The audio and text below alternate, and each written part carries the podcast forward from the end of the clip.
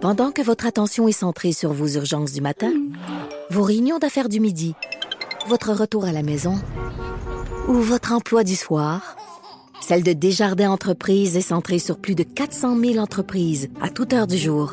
Grâce à notre connaissance des secteurs d'activité et à notre accompagnement spécialisé, nous aidons les entrepreneurs à relever chaque défi pour qu'ils puissent rester centrés sur ce qui compte, le développement de leur entreprise. C'est 23. L'essentiel de Paul Arcan, tout ce que vous devez savoir chaque jour en moins de 60 minutes. Bonne écoute. Nous sommes mercredi 28 février. Bonne journée, bienvenue au 98.5. Alors nous avons tous ces avertissements de froid, de pluie et de vent violent. Alors on va vous résumer euh, les prévisions météo. D'abord, la pluie intermittente va s'amorcer ce matin avec des vents qui euh, pourraient souffler jusqu'à 40 km heure. Le maximum aujourd'hui, 13 degrés. Hier, c'était vraiment une journée printanière. J'ai vu des gens se promener, euh, pas de manteau, euh, des gens qui étaient évidemment sur les terrasses. Alors, c'était une très, très belle journée. Ça pouvait être venteux, mais ensoleillé. Donc, aujourd'hui, la pluie intermittente, les averses toute la journée, et cette pluie qui se transforme en neige au cours de la soirée.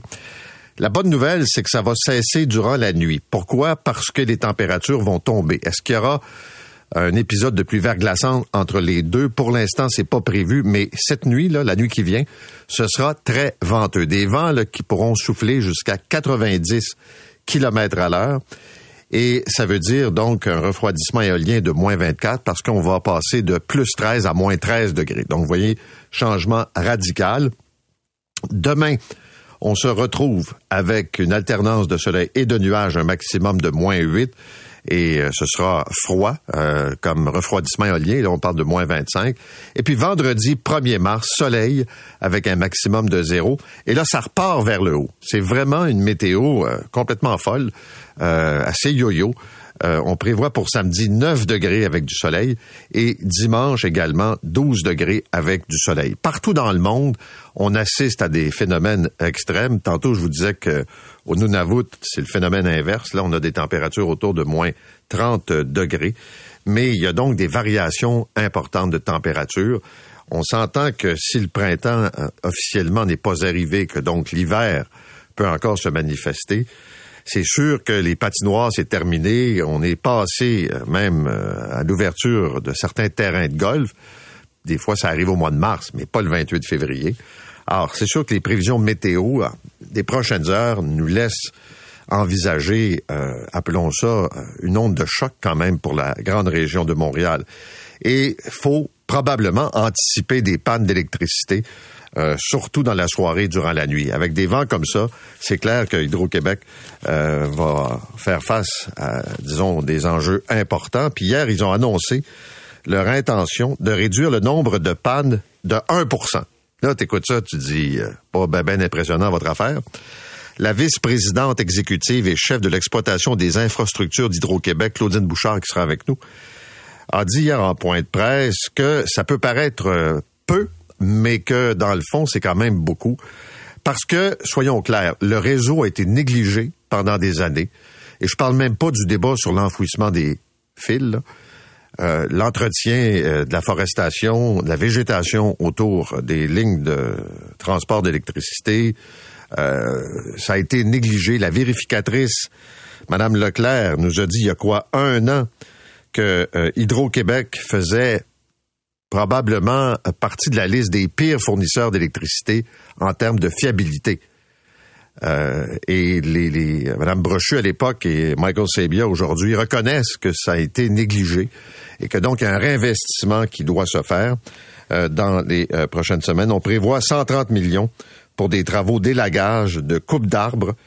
Et on sait que dans bien des cas, c'est la cause de beaucoup de ces pannes avec les vents également. Donc, on y reviendra ce matin.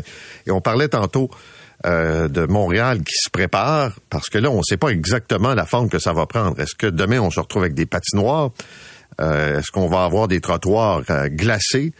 on sait que Montréal est, disons, assez inefficace de façon globale pour ce qui est de la gestion là, des, de la chaussée puis des trottoirs. Donc, euh, on dit qu'on se prépare puis que les cols bleus vont s'ajuster en fonction de la météo. Mais là, on le sait qu'il va venter puis qu'il va faire froid. Puis est-ce que ça va être suffisant pour balayer la pluie puis on va se retrouver demain matin pas si pire? Alors, on verra. Et euh, ce qui a été aussi noté, puis je voyais ça dans le journal de Montréal ce matin, c'est qu'il y a eu seulement deux opérations de chargement de neige qui ont été faites par la ville de Montréal cet hiver. Veut dire que la ville va économiser pas mal sur les opérations. Puis il y a beaucoup de gens qui m'ont écrit en disant Est-ce que je peux demander un remboursement à mon déneigeur? Je le sais, quand euh, vous donnez le contrat, ben vous savez pas exactement combien de fois votre déneigeur va passer. Puis lui, ben il y a de la machinerie, puis il y a des frais fixes, puis probablement que il se rend disponible. Puis c'est un choix, on n'est pas obligé de faire déneiger son entrée. Puis euh, il y a bien des gens qui trouvent ouais mais là l'année prochaine est-ce qu'on va avoir un rabais? Ben ça ça se négocie avec votre déneigeur. Puis si vous n'êtes pas satisfait, ben vous prenez pas le service. Dans le cas des villes, les contrats sont quand même euh, différents. Et puis le fameux trou sur Notre-Dame, euh, ça n'a aucun sens. Je ne sais pas quelle est l'explication la, la, courbette qu'on va nous faire ce matin là. Mais vous avez un trou depuis le mois de juillet. Ça prend une pièce sur mesure, conçue sur mesure dans une fonderie puis on nous a dit, ça va être installé avant le mois de mars. Ils ont reçu la pièce, et là, je ne sais pas si elle est trop petite ou trop grande, mais ça marche pas dans le trou. On ferme le chantier, on recommence. C'est la rue Notre-Dame, là. C'est quand même pas, là, un fond de ruelle. Alors, notre ami euh, Philippe Sabourin de la Ville viendra nous expliquer ça ce matin. Maintenant, le dossier Nordvolt. Vous avez vu ce sondage commandé par la compagnie. Essentiellement, les gens qui vivent autour, Saint-Basile, McMasterville, sont d'accord avec le projet Nordvolt. Je suis convaincu que si on faisait un sondage au Québec, il y a une majorité, une forte majorité de Québécois qui approuvent cette idée de la filière batterie et qui approuvent le projet donc d'implantation euh, à Saint-Basile-le-Grand. Mais c'est l'apparence dans ce même sondage, les gens disaient, je pense qu'un BAP aurait été correct. Et tous ceux qui ont soulevé cette question-là disent en même temps, on n'est pas contre Nordvolt. On veut juste que les règles soient respectées. Ce matin, Radio-Canada, Thomas Gerbet nous explique qu'il y a une crise au ministère de l'Environnement. Pourquoi? Parce qu'on avait, avait repoussé un projet immobilier en faisant une analyse. Et l'analyse, c'était de dire, écoutez, il y a des milieux humides qu'il faut protéger. Et donc, la fonctionnaire qui a fait l'étude dit on n'ira pas de l'avant avec ce projet immobilier. Puis après ça, on peut débattre, là. Puis dire c'est un terrain, c'était la CIL, c'était une usine d'explosifs, lâchez-moi la nature, on n'est pas dans ça. Mais l'analyse avait été faite.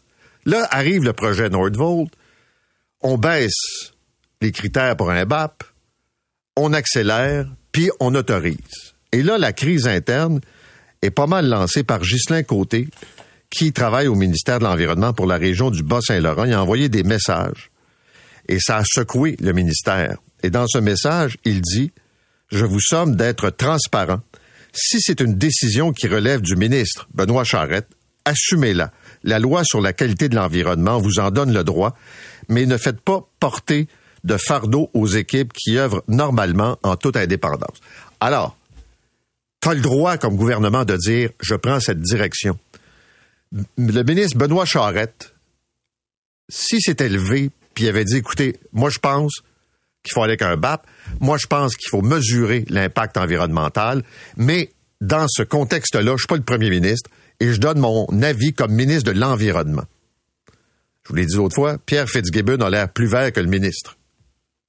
Peut-être en apparence, me direz-vous, mais et donc, ce monsieur Côté, qui est le coordonnateur de l'équipe d'analyse et d'expertise du ministère de l'Environnement dans le Bas-Saint-Laurent, a lancé cette grenade en disant on est indépendant, c'est pas le politique qui va venir nous dire quoi faire, quoi écrire. Puis après ça, prenez vos décisions, mais assumez vos décisions. Faites pas porter ça par la machine en disant ben ils ont changé d'idée, puis on a de nouvelles analyses. Alors voilà pour le projet euh, Nordvolt. Et puis, ce qu'on parle d'électricité, la presse nous dit ce matin que les autobus scolaires de Lyon électrique ont de gros problèmes. Les appareils, pas les appareils, mais les autobus, pardon, qui ont été vendus dans le Maine. Il y a des défauts de fabrication. Et euh, on a retiré temporairement euh, ces autobus. Selon des inspections, il y a des problèmes de boulons, de carrosserie mal fixés, euh, des problèmes de pare-brise pas trop étanches, des systèmes de chauffage qui fonctionnent mal, un tuyau de cerveau-direction mal installé et les portes de secours arrière qui ne fonctionnent pas. Ça ressemble à un citron électrique. Et euh, là, la compagnie reconnaît qu'ils ont des enjeux et qu'on travaille actuellement à corriger le tout. Et puis, dernier volet, puisqu'on parle de véhicules, c'est Apple qui a investi des milliards pour développer un véhicule électrique et autonome pour compétitionner euh, Tesla. Et euh, c'est pas tout à fait confirmé, mais ils ont annoncé qu'ils abandonnaient le projet. Il n'y aura pas de véhicule Apple. Vous n'aurez pas à choisir entre Apple et Tesla ou d'autres fabricants. Ils ont décidé que c'était trop compliqué, que ça demandait trop d'argent et qu'ils ne seraient pas capables de rattraper le marché. Ce qui fait que euh, les équipes de génie qui ont été euh, dédiées à ça pendant des années, ça fait des années qu'ils travaillent là-dessus Apple, vont être déployés ou redéployés vers l'unité de l'intelligence artificielle. Maintenant, il semble que le gouvernement du Québec veut stopper euh, ce qu'on appelle la navette entre le public et le privé de la part de plusieurs médecins. Ils sont d'ailleurs plus nombreux qu'avant. Alors, c'est quoi le système? Ça touche principalement des orthopédistes, dit-on, et des radiologistes.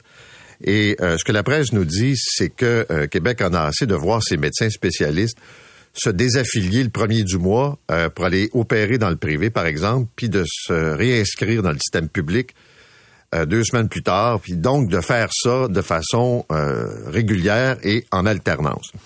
Alors, ce qui fait que dans les dix derniers mois, il y a 137 médecins qui ont quitté temporairement, là, on parle pas de gens qui décident d'aller au privé seulement, le régime public plus d'une fois pour aller travailler dans le privé. C'est le double d'il y a cinq ans et c'est une hausse de 10% Je vous le disais, des orthopédistes et des radiologistes. Alors pourquoi ces médecins font ça? Puis ce qu'ils font, c'est que vous êtes le patient, puis là on vous explique en orthopédie que l'attente peut être très, très, très, très longue.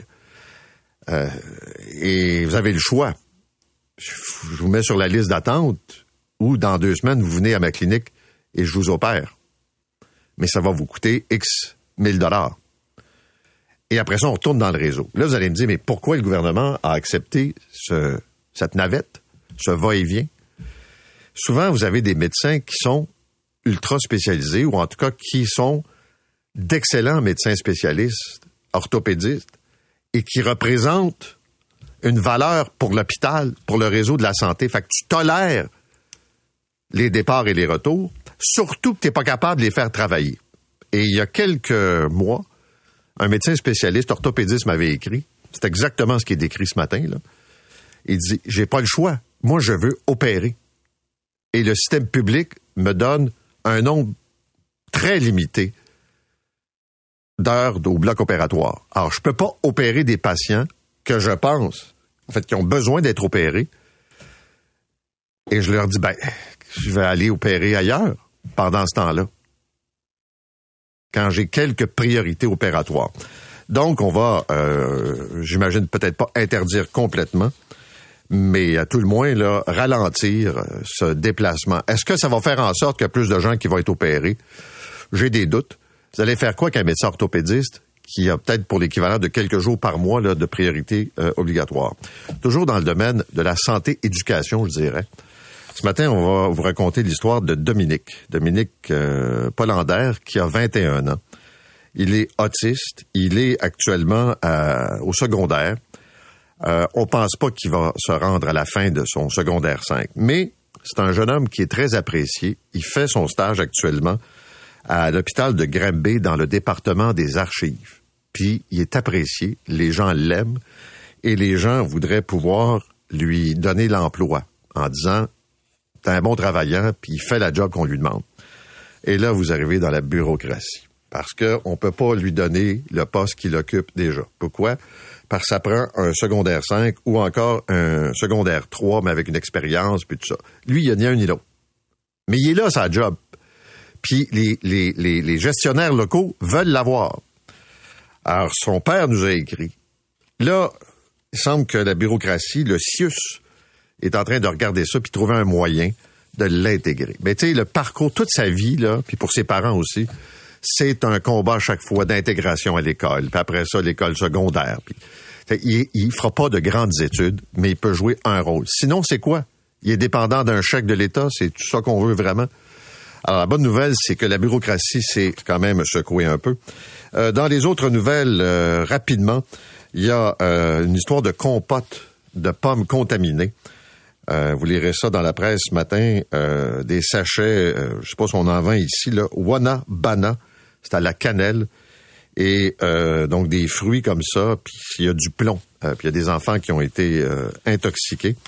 Et puis, un coup d'œil rapide sur la situation aux États-Unis, alors que euh, vous avez, par exemple, euh, au Michigan, des résultats qui sont sortis. Donald Trump, grand vainqueur, c'est plus fort que la dernière fois. Nikki Haley, toujours en elle dit, je vais rester au moins jusqu'au super mardi la semaine prochaine. Mais après ça, là, ça va être le couronnement de Donald Trump, qui d'un côté est porté par ses partisans et de l'autre fait face à une série de procès et d'amendes à payer. Alors, ce sera euh, vraiment euh, Trump le candidat, à moins d'un revirement. Et Joe Biden, victoire facile dans cette primaire euh, au Michigan, sauf qu'il y a un nombre élevé, c'est autour, je pense, de 13 de ce qu'on appelle des électeurs qui ont décidé de ne pas appuyer M. Biden et qui ne se sont pas commis. Et c'est quand même assez élevé dans le cas de cette primaire. Et ce sont des gens qui reprochent au président Biden sa position à l'égard de la Palestine, son soutien apporté à Israël. Et il y a une grogne. Et puis au final, on se retrouve avec un candidat républicain instable, qui fait face à la justice, qui tient des propos parfois délirants, et qui est soutenu par une partie importante de l'électorat, qui pourrait être réélu comme président des États-Unis, et un vieux monsieur qui a l'air, disons, chambranlant, puis c'est pas de faire de l'âgisme. Il y a des gens qui sont en pleine forme à son âge, mais lui a pas l'air si bien que ça. Et les Américains s'interrogent. Et là, tu te dis, mais est-ce que c'est le seul choix possible qui s'offre à un pays comme les États-Unis? C'est quand même assez euh, particulier. Et puis, euh, je vais terminer avec euh, cette nouvelle ce matin. C'est le maire de New York, Eric Adams, qui est un démocrate qui subit la crise des migrants, c'est-à-dire que on envoie à New York par autobus venant du sud du Texas des dizaines et des dizaines de réfugiés qu'on doit installer dans des hôtels, dans des abris, dans des refuges. Et là, il y a une pression parce que vous vous retrouvez avec une facture sociale, un peu comme au Québec, qui est euh, élevée. Et euh, M. Adams dit qu'il veut maintenant procéder à la déportation des migrants qui sont accusés, pas condamnés, mais accusés de crimes sérieux. Et c'est un changement de ton, c'est un changement de discours. Rappelez-vous, on avait ce débat sur les villes euh, qui euh, se donnaient comme une espèce de statut euh, en disant, nous, nous sommes une ville sanctuaire. Il n'y aura pas de collaboration entre l'immigration et nos services policiers. Montréal avait pris ce chapeau-là. Puis là, devant une série de crimes, il dit là, on en a assez. Et même si la personne n'est pas euh, condamnée pour un crime, dès qu'on a une accusation potentielle qu'elle est euh, soupçonnée, ben, on va collaborer avec les services d'immigration pour la retourner dans son pays. Vous écoutez l'essentiel de Paul Arcan en 60 minutes. De retour après la pause.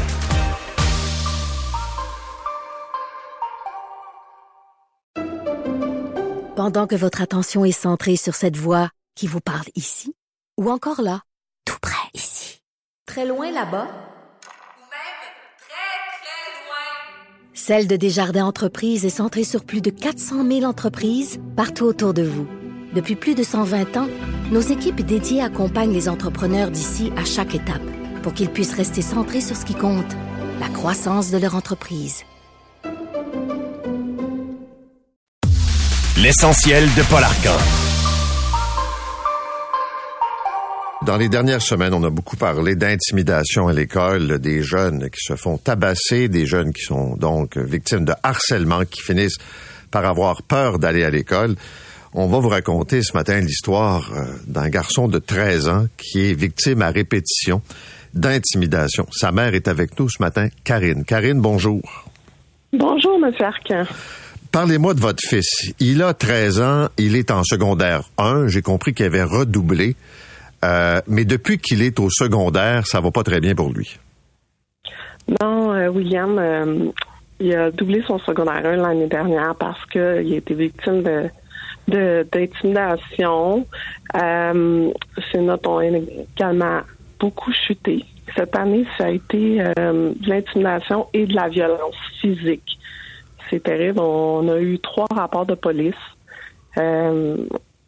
Vendredi dernier, on s'est même ramassé à l'hôpital. et hier, on était justement à Sainte-Justine. Tu sais, je t'émotive. Euh, ça va vraiment pas bien pour lui. Euh, il veut plus aller à l'école. On a de la misère à avoir des, des, euh, psychologues. C'est vraiment difficile.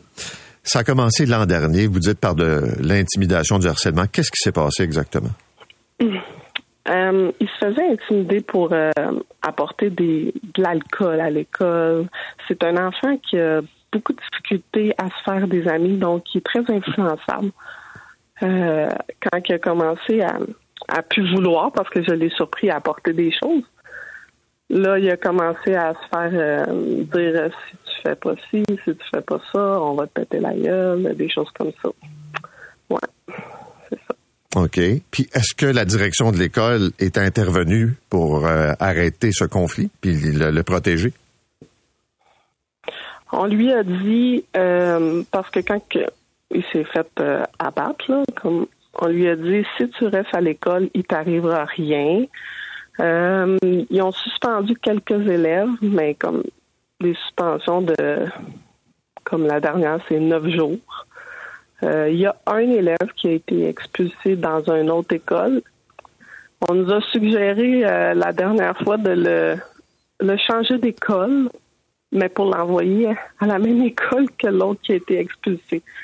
Alors, euh, nous, ce qu'on voudrait, c'est changer de commission scolaire. on va voir. On les rencontre jeudi pour, pour qu'est-ce qu'ils pourraient faire pour nous. La deuxième fois que ça s'est passé, c'était devant l'aréna. il faut dire que l'aréna, c'est à côté de l'école. Oui, en fait, c'est ça. Euh, on nous a dit que le, campus, c'est un gros terrain.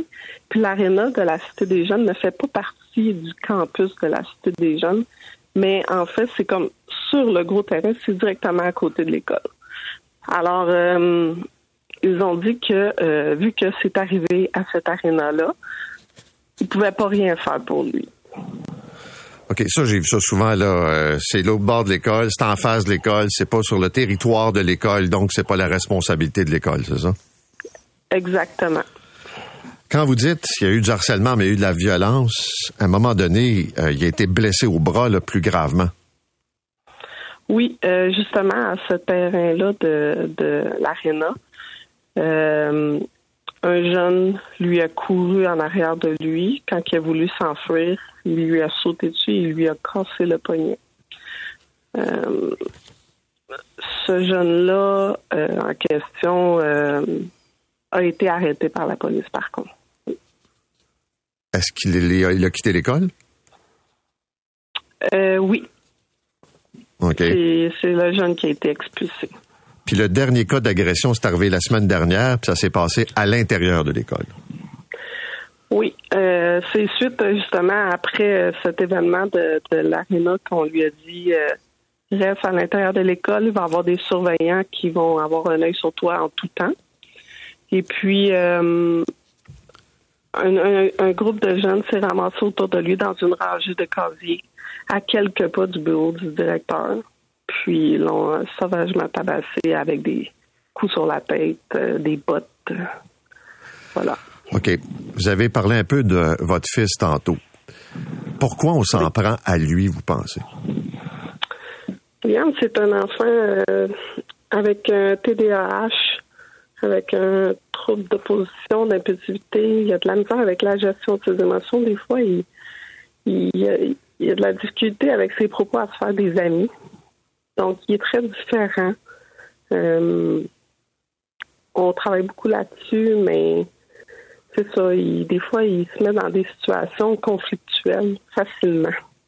Il peut dire quelque chose qui va blesser ou qui va provoquer, puis là, on se venge. Exactement. Exactement. Oui. qu'est-ce que vous allez faire avec lui? Là, il veut pas aller à l'école. Ben là, c'est ça. On, on, on sait pas trop, puis on essaie d'avoir du service. On a contacté la CAVAC, euh, pas de retour d'appel. Euh, CLSC, on a laissé des messages. Euh, pour l'instant, ce qu'on pense qu'on va faire, on va le garder à la maison. Puis, euh, on va attendre d'avoir du service parce que on veut vraiment pas de retour à cette école, ça c'est certain. Et vous avez une, une rencontre avec l'école, m'avez dit? Oui, jeudi prochain. Je sais pas qu'est-ce qui va se passer avec ça. Mais c'est lui qui se fait tabasser, puis c'est lui qui va pas à l'école. Il y a quelque chose, euh, évidemment, qui n'a pas de sens, là. Non, en effet, euh, on, puis on, on, nous suggère de lui changer d'école, mais c'est pas logique en quelque part. Nous, dans notre temps, on aurait eu une grande rencontre dans le gymnase avec la police et le directeur qui nous aurait brassé à peu près. oui. Merci d'avoir été avec nous. Bon courage. Merci. Au revoir. Karine est la mère d'un petit bonhomme de 13 ans qui est pas un ange, qui est pas parfait, mais qui a pas euh, à se faire tabasser puis à se faire casser le poignet. J'ai vu les photos, la fracture, le plâtre, puis le visage de quelqu'un qui visiblement a peur. Ça se passe encore, je dirais, à Vaudreuil-Dorion, à la Cité des Jeunes, où il y a eu d'autres incidents dans le passé. Et c'est clair qu'il y a besoin d'un environnement qui soit plus sécuritaire. Tu peux pas te faire tabasser dans l'école à quelques pas du bureau de la direction. Tu peux pas te faire tabasser dans le terrain qui est à côté de l'aréna sous prétexte que c'est pas dans ma cour. Ça peut pas être ça, là, la responsabilité. Et il n'est pas le seul à vivre ces moments-là. Régulièrement, des parents qui m'écrivent, qui se lèvent un matin, puis que l'enfant, l'ado, veut pas aller à l'école. Puis des fois, tu comprends pas trop. Quand tu dis à un parent, pourriez-vous venir le reconduire tous les jours, venir le chercher le midi, l'amener manger chez vous, le ramener à l'école, puis revenir le chercher dans l'après-midi, à la fin des classes, pour le ramener chez vous, pour être bien sûr qu'il ne se fera pas écœurer. Comme parent, comment tu réagis? Tu dis, mais ça n'a pas de bon sens. Alors, ça veut dire que quoi? Les intimidateurs ont gain de cause? Oui, il y en a qui quittent l'école. Oui, il y en a qui sont arrêtés par la police. La Sûreté du Québec, me dit-on, fait un bon travail dans ce dossier-là. Puis en même temps, on donne pas l'information aux parents qui sont ceux qui abusent, des agresseurs. On, ça ne regarde pas. Mais là, on se réveille un matin comme aujourd'hui, puis on a un petit qui a passé la journée hier à Sainte-Justine, puis qui se dit, moi, je veux pas aller à l'école. Puis les parents ont pas envie, parce que la prochaine fois qu'il va retourner, pensez qu'il va se passer quoi? Avec cet enfant-là. Vous écoutez l'essentiel de Paul Arcan en 60 minutes. De retour après la pause.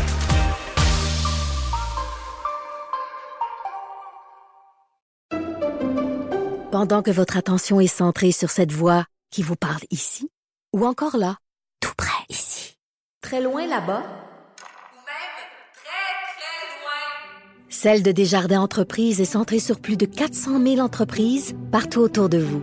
Depuis plus de 120 ans, nos équipes dédiées accompagnent les entrepreneurs d'ici à chaque étape pour qu'ils puissent rester centrés sur ce qui compte, la croissance de leur entreprise. L'essentiel de Paul Arcan. Bon, ben les cas de météo extrême se multiplient. Euh, on le voit encore euh, ce matin dans les prévisions pour le Grand Montréal. On regarde aussi ce qui se passe ailleurs avec des précipitations du temps sec. Autrement dit, euh, ceux qui doutaient des changements climatiques depuis euh, les derniers mois, puis je dirais même la dernière année, ont eu la démonstration que c'est en pleine évolution. Et on va d'abord regarder un peu comment ça va se passer à Montréal pour les 24 prochaines heures. Avec nous, Jean-Charles Beaubois, qui est président de Météo Global. Monsieur Beaubois, bonjour. Bonjour, Monsieur Arcan. Alors, qu'est-ce que vous voyez là qui va se passer à Montréal pour les prochaines heures? Ben, euh, comme, comme vous l'avez dit un peu plus tôt, on a donc des précipitations euh, qui arrivent, qui devraient euh, commencer dans les toutes prochaines heures. Euh, elles vont être beaucoup plus intenses, je dirais, en soirée, entre 17h et 22 voire 23 heures avec une hausse des températures puisque les températures les plus élevées, on les attend vers 20 heures ce soir. Euh, ces températures devraient être autour des 12 à 13 degrés, donc plus 12 à plus 13 degrés. Et puis vers 4 heures du matin, euh, demain, on devrait être aux alentours de moins 13. Donc je vous fais pas un dessin, on va avoir une, une descente de température ultra rapide. Il faut savoir qu'avec ces quantités de précipitations, eh bien probablement que la ville de Montréal va euh, attendre vraiment la dernière minute pour mettre notamment du sel sur la route, sur les trottoirs, etc. Parce que s'ils le mettent trop tôt, ben, ça va être lavé euh, euh, par, par les précipitations. Et donc, il faudra quand même être prudent euh, ce soir, cette nuit, euh, lors des déplacements, parce que euh, ça risque de glisser certainement en début euh, de, de nuit. Par la suite, c'est- sûr que les, les routes, les trottoirs et autres seront, seront traités, et donc ça devrait mieux se passer. Bon, des auditeurs qui cherchent le côté positif se demandent est-ce que exemple avec des vents, c'est assez pour souffler l'eau et faire en sorte que la chaussée soit moins glissante ou si on rêve en couleur quand on pense ça.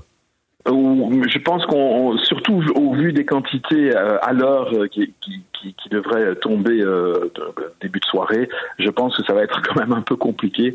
Euh, c'est sûr que ça va, ce, ce vent va, va assécher euh, relativement rapidement, mais il y aura quand même quelques heures. Moi, je vous dirais entre euh, 20 heures et minuit, euh, c'est là où euh, les températures seront déjà négatives. Hein. Euh, À partir de 21 heures, on, on sera déjà en dessous de, de 0 degré. Euh, c'est vraiment dans cette période-là euh, où ce sera beaucoup plus compliqué, où il faudra vraiment être euh, attentif. On parle de la région de Montréal. Ailleurs au Québec, du côté sud, du côté euh, nord, par exemple, ou en allant encore plus vers l'est, quelles sont les prévisions?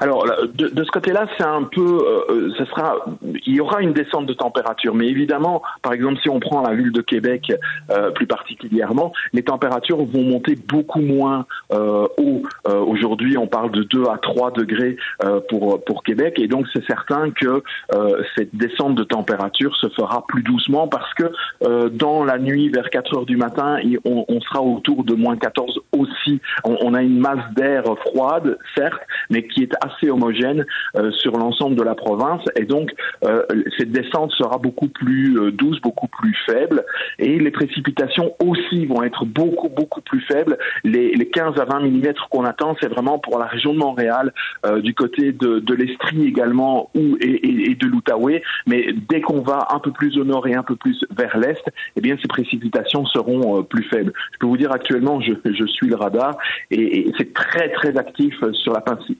Pennsylvanie et, sur le sud de, l'État de New York avec énormément d'orages euh, sur ces régions. C'est certain que ces orages, on va pas les retrouver, mais on voit très bien cette masse de précipitations qui est en train de se former et qui arrive sur nous dans les prochaines heures. Je vous demanderai pas ce matin de faire un historique, mais de voir euh, des différences aussi marquées passer de plus 13, plus 14 à moins 13, moins 14. Il me semble que moi, en tout cas, je me rappelle pas d'avoir vu ça sur un si court laps de temps. Mais c'est, alors c'est certain que euh, euh, c'est assez rare. Euh, on le voit quand même de plus en plus. hein. Je peux vous dire que depuis deux hivers, des descentes comme ça, on, l'a une à deux fois, voire trois fois par hiver. Ce que je trouve qui, évolue dans les dernières années, c'est qu'avant ce type de, je vais dire, de, de, température qui, qui variait euh, fortement, c'était en début d'hiver ou en fin d'hiver pas pendant l'hiver, donc pas au mois de janvier, au mois de février. Et depuis l'année dernière, on a ces, ces changements de température, même en janvier, même en février. Donc ça, c'est un, premier changement. Mais si on regarde plus de, depuis euh, le, mois de juillet, euh, on a eu un été très compliqué avec beaucoup d'instabilité, et c'est toujours la même chose. C'est ce conflit de masse d'air plus doux et euh, plus froid. El Niño en est euh, le responsable, même s'il est beaucoup plus faible euh, que l'été actuellement. Mais on a aussi le courant G qui est euh, très très actif, très ondulé actuellement, ce qui nous fait passer d'une masse d'air chaude à froide très rapidement en quelques heures. Et là, les températures vont remonter en fin de semaine et la semaine prochaine, on prévoit d'autres précipitations. Oui, euh, les, les, précipitations malheureusement vont rester euh, relativement faibles. En tout cas, en, en, pour le week-end, on, on, a un temps sec. Début de, de semaine, on parle de oh, euh, peut-être un millimètre de précipitation par jour euh, pour pour la journée de lundi et pour celle de, de mercredi. Euh, des températures qui sont qui vont à nouveau être positives en journée, pratiquement toute la semaine jusqu'au 7 mars. Par la suite, ben, on verra. évidemment, on, on dirais qu'il y a une petite baisse des températures à partir de, du, vendredi 8 mars. Mais d'ici là, eh bien, on va, euh, à part le coup de froid euh, de demain, on va avoir des températures qui graduellement vont remonter euh, pour les prochains jours. Avec tout ce que vous venez de nous dire, on peut pas conclure que l'hiver est fini pour autant. Mais moi, j'aime pas dire ça. Non, euh, euh, c'est sûr qu'on a. Euh, je, je, compare toujours à, à, un hiver d'il y a quelques années, quand on avait euh, notamment pu faire des barbecues le 31 décembre, si vous vous souvenez. C'était ouais, oui, les Noël verts. Voilà, c'était un drôle d'hiver un peu co co comme cette année. Et puis on a quand même eu de la neige dans la région de Montréal jusqu'au 15 avril, parce qu'on a eu des chutes de neige euh, en deuxième partie du mois de mars et pour le début du mois d'avril. Donc moi je je mets pas ma main à couper actuellement en disant oh l'hiver est fini, euh, euh, on passe à, à, la suite. Soyons prudents pour les prochaines semaines. Merci Monsieur Bourbois, bonne journée. Avec grand plaisir. Au revoir. Jean-Charles Beaubois est euh, président de Météo Global. Et vous dire que Météo Média a rendu public ce matin ses prévisions euh, pour les prochains mois qui euh, laissent entendre que le printemps sera hâtif. Ça, c'est un, que euh, les températures seront clémentes pour une majorité du printemps. Euh, cependant, il pourrait y avoir des épisodes de neige, euh, mais pas aussi fréquents qu'à l'habitude. Alors, il y aura peut-être des précipitations, des mini-tempêtes. Mais ce qu'il faut retenir, c'est que le risque d'inondation est assez bas pour le printemps. Par contre, le risque de feu de forêt, euh, c'est un peu comme les vases communicants, euh, demeure élevé, notamment en raison de la sécheresse en cette deuxième moitié de saison. Maintenant, Hydro-Québec annonce un plan important pour réduire les pannes d'électricité causées par la végétation, une stratégie qui a été présentée qui prévoit un budget de 130 millions euh, pour 2024 et on veut réduire les pannes de 1% Claudine Bouchard, qui est la vice-présidente exécutive et chef de l'exploitation des infrastructures chez Hydro-Québec, est avec nous ce matin. Madame Bouchard, bonjour. Bon matin. 1% me semble que c'est pas gros. Oui, il faut comprendre euh, que dans les dernières années, l'impact des pannes a doublé au cours des dernières années. Alors, on est vraiment sur une pente ascendante extrêmement pentue. Alors, juste de stabiliser le nombre de pannes, c'est déjà un objectif ambitieux, mais là, on pousse l'ambition à réduire de 1% en 2024. C'est le premier jalon de notre plan. Notre plan nous amène à réduire de 35% sur un horizon de 7 à 10 dans les 7 à 10 prochaines années. On peut dire qu'Hydro-Québec a été négligent, a sous-investi dans les dernières années pour faire le ménage des feuilles, des branches et des arbres. Hydro-Québec a doublé ses investissements depuis 2019, mais surtout, on revoit nos façons de faire. Il faut intensifier nos activités de maîtrise de la végétation, mais il faut les faire différemment. Il faut mieux travailler avec les municipalités, avec les citoyens et avec les clients. Et ça, on a des résultats probants. On le fait du côté de Blainville, du côté de Brossard. Quand on travaille avec les citoyens et les municipalités, c'est beaucoup plus facile. On intervient juste au bon moment, juste assez avec la bonne méthode et on est en mesure de réduire d'un facteur de 10 l'impact des pannes pour ces deux municipalités-là. La vérificatrice, Mme Leclerc, a dit que le nombre de pannes augmente et la durée des pannes, c'est un autre facteur important, augmente aussi.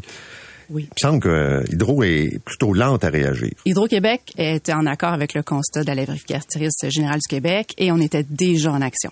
On travaille sur plusieurs actions. La végétation en est une, évidemment, revoir nos façons, être plus invasif euh, au niveau du, de la maîtrise de la végétation autour de nos fils. Donc, en milieu urbain, on va aller couper des arbres et des branches qui sont en surplomb, donc quelque chose de nouveau.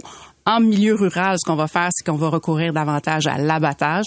On prévoit abattre 75 000 arbres dangereux dans la prochaine année, donc en 2024. On prévoit faire l'élagage et la coupe de branches dangereuses sur 22 000 kilomètres de notre réseau. C'est pas rien, Monsieur Arcan. On a doublé les efforts pour être capable de faire ça. À ça va s'ajouter aussi des investissements majeurs en pérennité sur le réseau. On parle de 4 à 5 milliards de dollars par année pour renouveler, moderniser le réseau et utiliser des nouvelles solutions technologiques pour améliorer la qualité de service pour nos clients, comme on en a pris l'engagement pour réduire okay. les pannes de 35% Deux, trois questions. La première, quand je dis qu'Hydro a été euh, négligent depuis des années, ce que je veux dire, là, la végétation qui pousse, qui pose problème, les changements climatiques, on vient pas de découvrir ça. Là. Tu sais, on a l'impression que c'est pas vous, là, mais que Hydro a négligé ça pendant des années, là. Puis là, on est en mode rattrapage parce qu'on s'aperçoit qu'on est en train de perdre le contrôle. Je vous dirais qu'on est à un carrefour important en ce moment-ci. Ça, c'est des grands mots de relations Bon, publiques. OK, je vais, je vais enlever le mot carrefour si vous voulez bien, mais en fait, on est à un point culminant. Évidemment, nos actifs sont vieillissants, puis on le voit, l'accélération des changements climatiques, ça va pas s'arrê- s'arrêter. C'est vraiment comme un emballement. Vous, vous venez d'en parler avec euh, votre collègue météorologue. Donc, on voit des phénomènes climatiques qu'on ne voyait pas avant. Donc, ajouter au vieillissement de nos actifs fait en sorte qu'une multiplication des effets. Si je prends l'année 2023, qui a été une des pires années dans les 15 dernières années en termes de services électriques à nos clients, 78% de l'impact des pannes électriques chez nos clients est lié à quatre événements météorologiques sévères. On a évidemment la grande panne de verglas de avril Oui. passé, les feux de forêt de l'été, et on a connu deux épisodes de panne plus récemment, surtout en Estrie, avec des neiges beaucoup plus et qui contenaient beaucoup plus d'eau, donc sept fois plus lourdes, qui ont provoqué des dommages sur le réseau qu'on a dû réparer. Prenons un exemple très concret, là. Les prévisions qu'on a font état de vents de 90 km heure. Qu'est-ce que vous prévoyez pour ce soir? Êtes-vous capable de dire avec des vents comme ça, compte tenu de l'état du réseau, il y a X nombre d'abonnés qui vont perdre le courant? Bon, je peux vous dire que ça fait déjà trois jours qu'on suit la météo. On a nos propres météorologues chez Hydro-Québec. On suit ça à l'heure. On a plusieurs modèles de prévision de vent. Il y a deux facteurs qui affectent le réseau. Premièrement, vous l'avez dit, le vent. Ce qui joue en notre faveur cette fois-ci, c'est qu'il n'y a pas de feuilles dans les arbres. Donc ça, ça devrait nous aider. Donc avec la prévision de vent que nous avons, à ce moment-ci, on est peu préoccupé à l'impact majeur de ces vents-là sur notre réseau. Le phénomène le plus important, c'est le verglas, qui lui va causer du poids sur les arbres en surplomb, qui peuvent tomber et causer des dommages. Et quand il y a des dommages importants, ben le temps de rétablissement est bien entendu plus long. Donc, on a déjà des équipes qui sont mobilisées, qui seront prêtes à intervenir ce soir si toutefois il y avait des pannes, et on suit ça tout au long de la journée pour ajuster nos stratégies. La météo, c'est une science qui évolue dans le temps. Alors, il faut surtout suivre le courant. Quel endroit sera affecté à quel moment? On l'a vu tout à l'heure avec le météorologue. À Québec, il y aura peu de précipitations, donc ce sera moins inquiétant pour nous. Mais du côté de Montréal, donc on va mobiliser plus d'équipes à Montréal et moins à Québec pour s'assurer de réagir promptement et de rétablir les clients le plus rapidement possible. À chaque fois, c'est le débat qui repart sur l'enfouissement des fils. Bon, j'ai cru comprendre qu'il y avait des budgets pour ça à certains endroits. Quel fil vous avez l'intention d'enfouir? Bon, il faut comprendre, M. Arcan, que l'enfouissement n'est pas la solution unique. Il faut trouver la meilleure combinaison de Ah, ça, c'est solutions. la plus chère, ça, c'est sûr. C'est la plus chère, mais elle crée aussi certaines contraintes pour nos clients. Parce que enfouir le fil électrique d'hydro, ça peut paraître simple, mais il faut enfouir aussi tous les branchements de nos clients. Alors, il y a certains secteurs où c'est même pas possible, en secteur rural, de procéder à des enfouissements de la sorte. Alors, on, on a développé des nouvelles solutions technologiques qu'on va combiner, comme je le disais tantôt, adaptées à la localité. On va d'abord déployer des câbles qui sont isolés. Alors, quand les branches vont tomber, vont toucher à ces fils-là, ça va prévenir les pannes. Il n'y aura pas de panne parce que le fil est isolé. Ensuite, on va mettre des poteaux en composite qui sont beaucoup plus robustes que les poteaux de bois. Donc, quand il y a des arbres qui vont tomber, le réseau va résister et donc, on aura moins de panne électrique. Et troisième et dernièrement, on va aussi procéder avec de l'enfouissement léger qu'on pourra faire en milieu rural avec moins d'incidence et moins de contraintes pour nos clients. Donc, on va déployer ces moyens-là. Évidemment, l'année 2024 est la première année de déploiement de ces nouvelles solutions-là. Donc, on va déployer 12 km de fils recouverts. Pourquoi seulement 12? Parce qu'il faut s'assurer que ce qu'on voit dans la théorie se concrétise et se matérialise vraiment à l'essai dehors. Donc, de ce côté-là, on aura des essais du côté du West Island, donc dans le quartier des sources, et on va en avoir aussi du côté de Wakefield. Et au niveau de l'enfouissement léger, on va en faire du côté de Wakefield et du côté de Bécomo pour avoir des vrais résultats. Mais ce n'est que la phase numéro un. On est en mode accélération. Dès 2025, dès 2026, on va doubler et tripler la quantité de ces solutions technologiques qu'on va déployer pour améliorer et évidemment réduire les pannes pour nos clients. On le souhaite. Merci, euh, Mme Bouchard. Merci à vous. Au revoir. Claudine Bouchard est vice-présidente exécutive et chef de l'exploitation des infrastructures chez Hydro-Québec. Vous écoutez l'essentiel de Paul Arcan en 60 minutes. Bonne écoute. Je t'invite à rester avec nous, Marc, parce que Philippe Sabourin de la Ville de Montréal est avec nous concernant le trou, justement, de la rue euh, Notre-Dame. Hier, on a eu des infos. euh, la pièce qui a été euh, commandée, euh, qui a été euh, Euh, je dirais que ça a pris des- du temps. Euh, finalement, il paraît que ça marche pas, que le chantier peut pas vraiment procéder. Alors, Philippe Sabourin de la ville de Montréal est avec nous. Monsieur Sabourin, Oui. bonjour. Ben, bonjour, puis bonjour à Marc. Bonjour. Euh, il arrive quoi avec le trou? Marc, hier, il a fait une ligne de temps qui était tout à fait correcte, conforme. tu sais. On s'est rendu compte de l'affaissement en juillet. En début septembre, on commande la pièce. On savait qu'on en avait jusqu'à après les fêtes. Cette ligne du temps était parfaite. Bon. Puis je suis venu vous dire, on va essayer de vous faire mentir. Attendez bien, j'ai gardé ça en archive. OK. Je me doutais que c'était pour être utile éventuellement. Ça a l'air tellement compliqué. T'as le- bien du monde, puis on n'a pas de solution pour... Depuis le mois de juillet, on est rendu mi-octobre. On est tributaire. Puis là, l'hiver s'en vient, va vous dire quelque chose, convaincu qu'il n'y aura rien. Il n'y aura pas de, de plan B, il n'y aura pas de plan... On va attendre la pièce. On va vous faire mentir. OK? Joyeux Noël. Ben, je voulais revenir là-dessus. C'est important parce que, oui, il y en a eu un plan B. On l'a fait. On n'a pas réussi, là. C'est un échec. Mais du 13 au 20 décembre, on a essayé une autre solution. On a fait du coffrage à cheminée, on a fait de la soudure, on l'a essayé, ça n'a pas marché. Fait qu'on n'est pas, tu sais, c'est pas des ronds de cuir, là, qui ont attendu pendant six mois d'avoir une pièce. Moi, Mais- ce que je vais essayer de comprendre, la pièce sur mesure oui. commandée. Mais c'est pour ça qu'on est là ce matin. Elle, elle rentre pas dans le trou. Mais Elle comment elle rentre pas? Ça a été fait sur mesure. Ah oui, ça a été fait sur mesure. On va vous l'expliquer. Elle est trop petite. D'abord, elle est trop petite de quoi? Il manque un pied en largeur, il manque deux pieds en longueur. Fait que, Qui qui a pris mesure? ah, c'est pas un problème de mesure. Non. C'est une erreur humaine. C'est une erreur humaine qui s'explique parce que c'est une opération qu'on fait pas souvent. On est inexpérimenté. On l'a- on n'a pas changé une trappe de cette dimension-là. Elle est unique. On n'a pas fait ça dans les 20 dernières années. Fait qu'on le fait pas de façon courante. On a confié la gestion de ce contrat-là, un contrat entre l'arrondissement et une fonderie, à un gestionnaire qui n'a pas l'habitude de gérer ce niveau de complexité-là, sur le nombre d'intervenants, des experts, des ingénieurs qui on sont le à quelqu'un qui est pas capable de s'en occuper le mandat de le faire? Ben, c'est une compétence d'arrondissement. Puis l'arrondissement, euh, il est responsable, selon notre gouvernance à la ville, hein, de s'occuper du maintien euh, des infrastructures, donc de l'entretien. Donc, c'est pas, on n'est pas incompétent, on est inexpérimenté, on a été franchement maladroit, on a commis une grosse gourde. Vous connaissez l'expression faire patate, là? On a fait patate devant la fleur, puis c'est pas une petite patate. Je vais vous l'expliquer. On va aller dans le détail. OK, mais moi, ce que j'essaie, je comprends pas, là. Tu sais, vous me diriez, il manque un pouce. Vous me direz, ça arriver. Un pied, deux pieds, Oui. ça n'a pas de bon sens. Non, ça n'a pas de bon sens. Ça n'a pas de bon sens. Ça n'a pas de bon sens, on n'est pas fiers, on est là, puis je vais vous donner en toute transparence l'histoire. Qu'est-ce qui s'est passé? Comment ça. se fait que tu prends des bonnes mesures, que tu as une pièce sur, sur, faite, dimensionnée sur mesure, puis que ça rentre pas? Il y a quelque chose qui marche pas dans Le trou à travailler, quoi. Hum. Oui. C'est bête. Non. C'est non, pas d'abord? ça. C'est aussi simple qu'on a fait un bon devis. OK? C'est compliqué un devis. C'est pas une feuille de 8,5 par 11. là. C'est un document complexe, donné à des gens qui ont mo- moins d'expérience que d'autres. Puis notre devis était conforme. Quand on a reçu la proposition de la fonderie, ben nous, on avait demandé en système métrique. On a fait une proposition en système impérial. Puis pouvez-vous le croire, on l'a échappé. On a accepté une contre-proposition, puis quand on le traduit en pouces, on voit bien que ça marche pas. Euh, Le pouce, c'est le système impérial. Et nous, on avait demandé des, en système métrique, en millimètres. Fait que, euh, tu sais, là, je vais être, on aime ça, on va aller dans le concret, là. On a demandé du 60 par 124 pouces, puis on a eu du 48 par 96.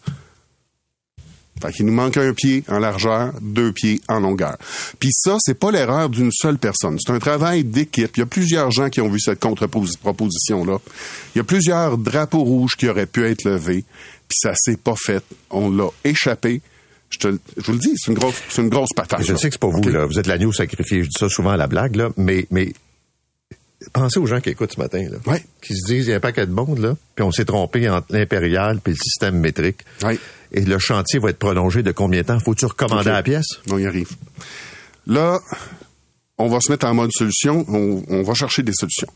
Puis, je, je peux pas vous le garantir qu'on va avoir une solution court terme. On l'a essayé au mois de décembre. Je vous l'ai dit entre le 10, et le 13 puis le 20.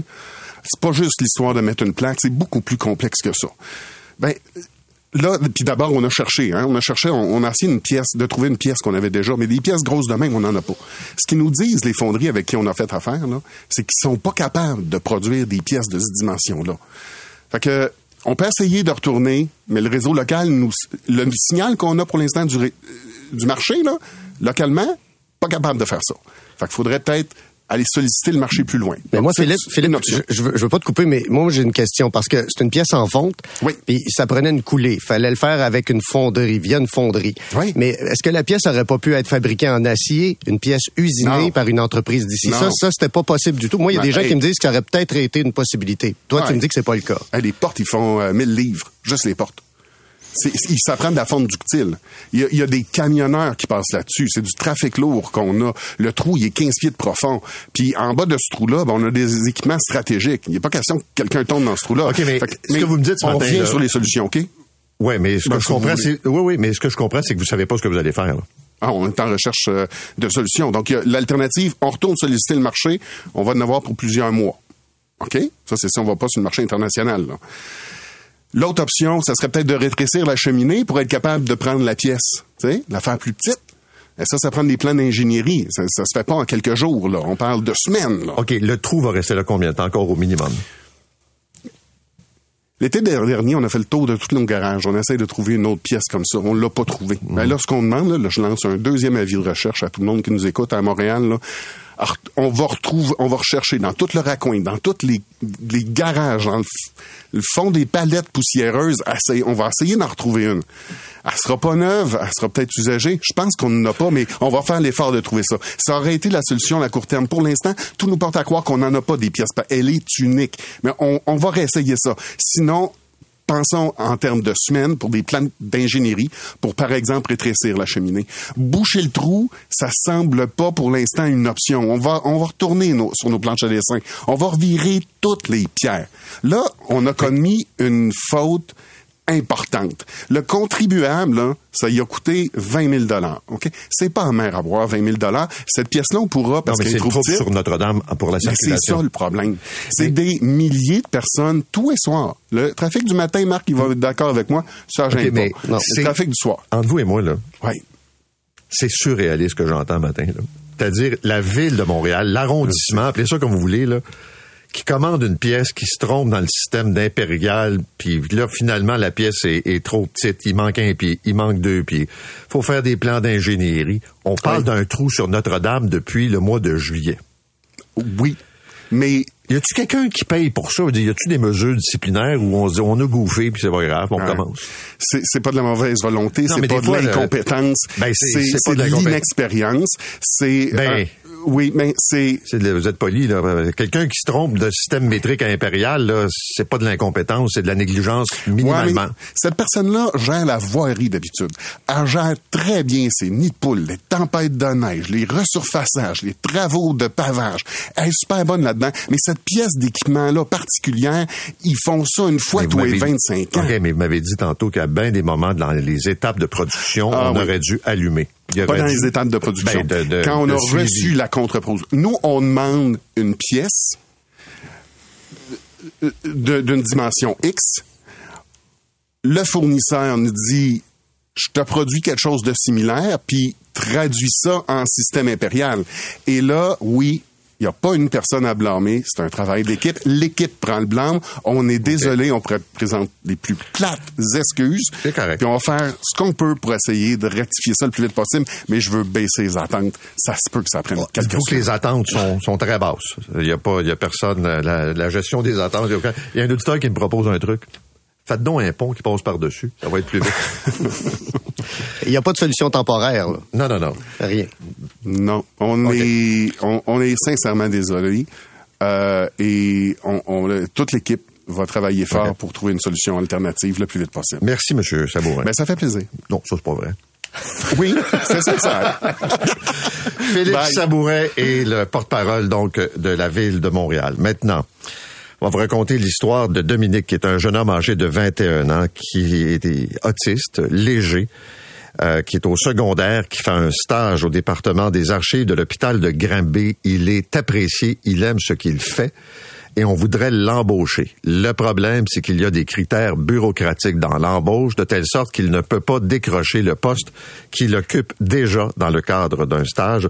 Son père est avec nous, Monsieur Stéphane Pollender. Monsieur Pollender, bonjour. Bon matin, monsieur.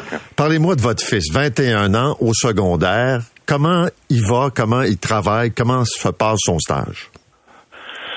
stage passe très bien. Il a commencé son stage euh, aux archives à l'hôpital en début 2023. Euh, durant tout son stage, il a été super apprécié. On a donné d'autres tâches parce qu'il faisait très bien ce qu'il faisait. Et puis, euh, pour l'été 2023, euh, ses superviseurs ont voulu l'embaucher. Puis donc, depuis juin 2023, on essaie de l'embaucher à l'hôpital, mais vu que les ressources humaines sont gérées par le CUSS de Sherbrooke, les ressources humaines ont dit qu'ils ne pouvaient pas parce qu'il n'y avait pas les exigences requises, donc un secondaire 3 avec deux années d'expérience, donc il peut pas avoir des années d'expérience, il est étudiant, ou un secondaire 5. Dominique, malheureusement, n'aura probablement jamais son secondaire 5 vu sa difficulté, mais il très fonctionnel, puis Dominique pourrait travailler, euh, puis il est motivé par son travail, il adore aller faire ses stages, puis euh, à 21 ans, bien, c'est sa dernière année d'études euh, régulières. Donc, on faut penser un peu à l'avenir. Puis Dominique aimerait avoir un travail stable pour la suite.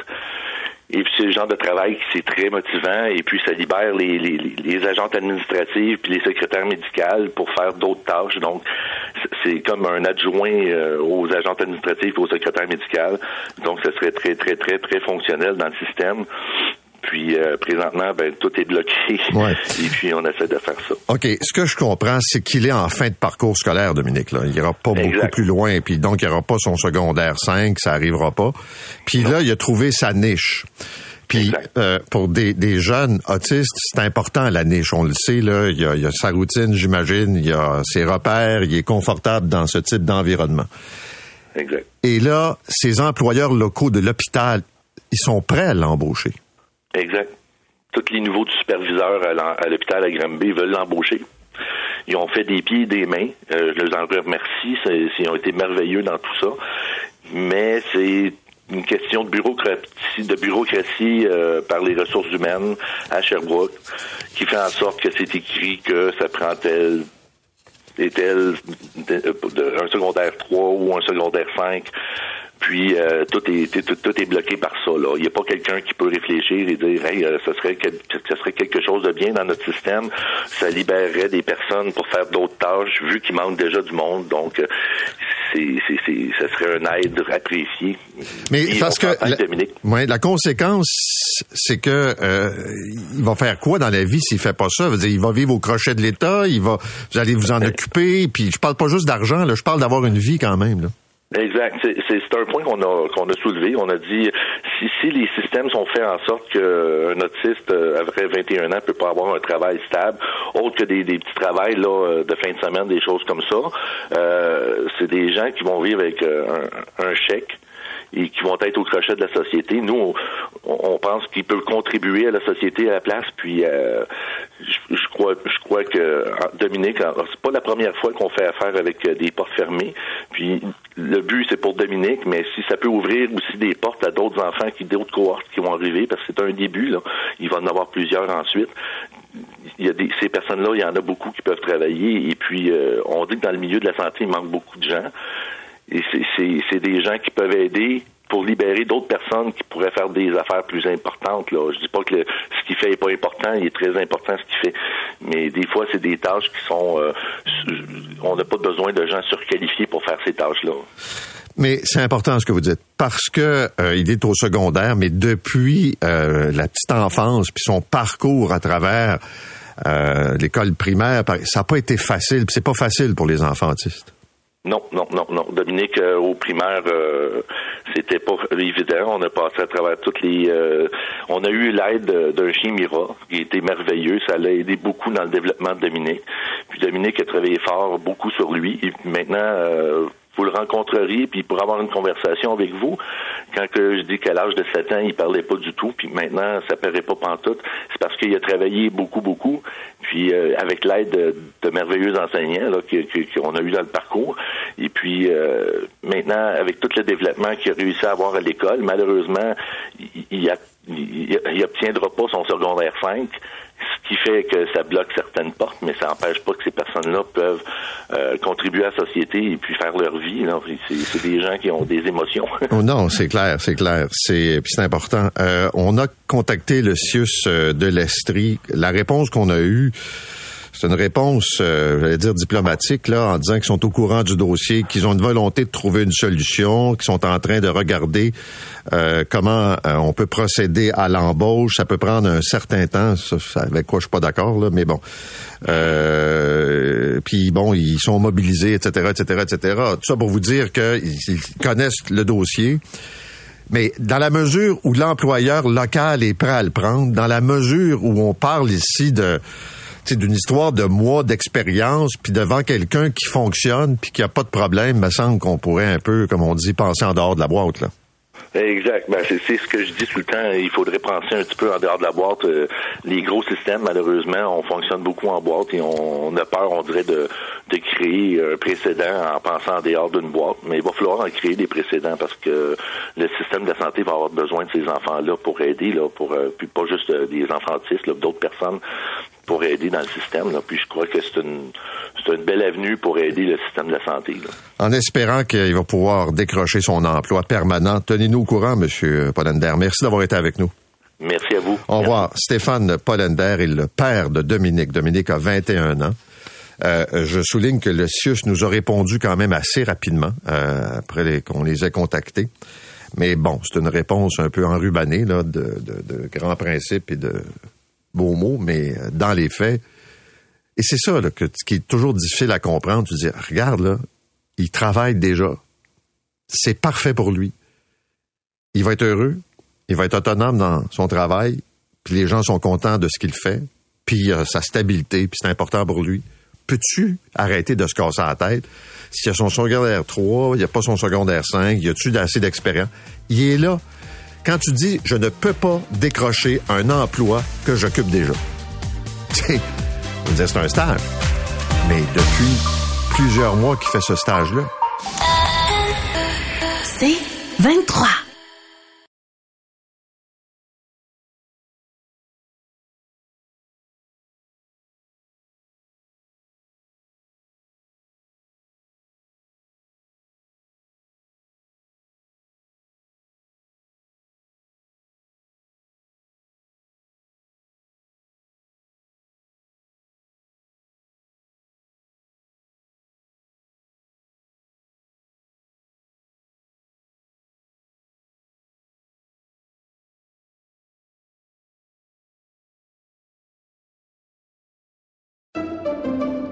Pendant que votre attention est centrée sur cette voix qui vous parle ici, ou encore là, tout près ici, très loin là-bas, Ou même très, très loin. Celle de Desjardins Entreprises est centrée sur plus de 400 000 entreprises partout autour de vous.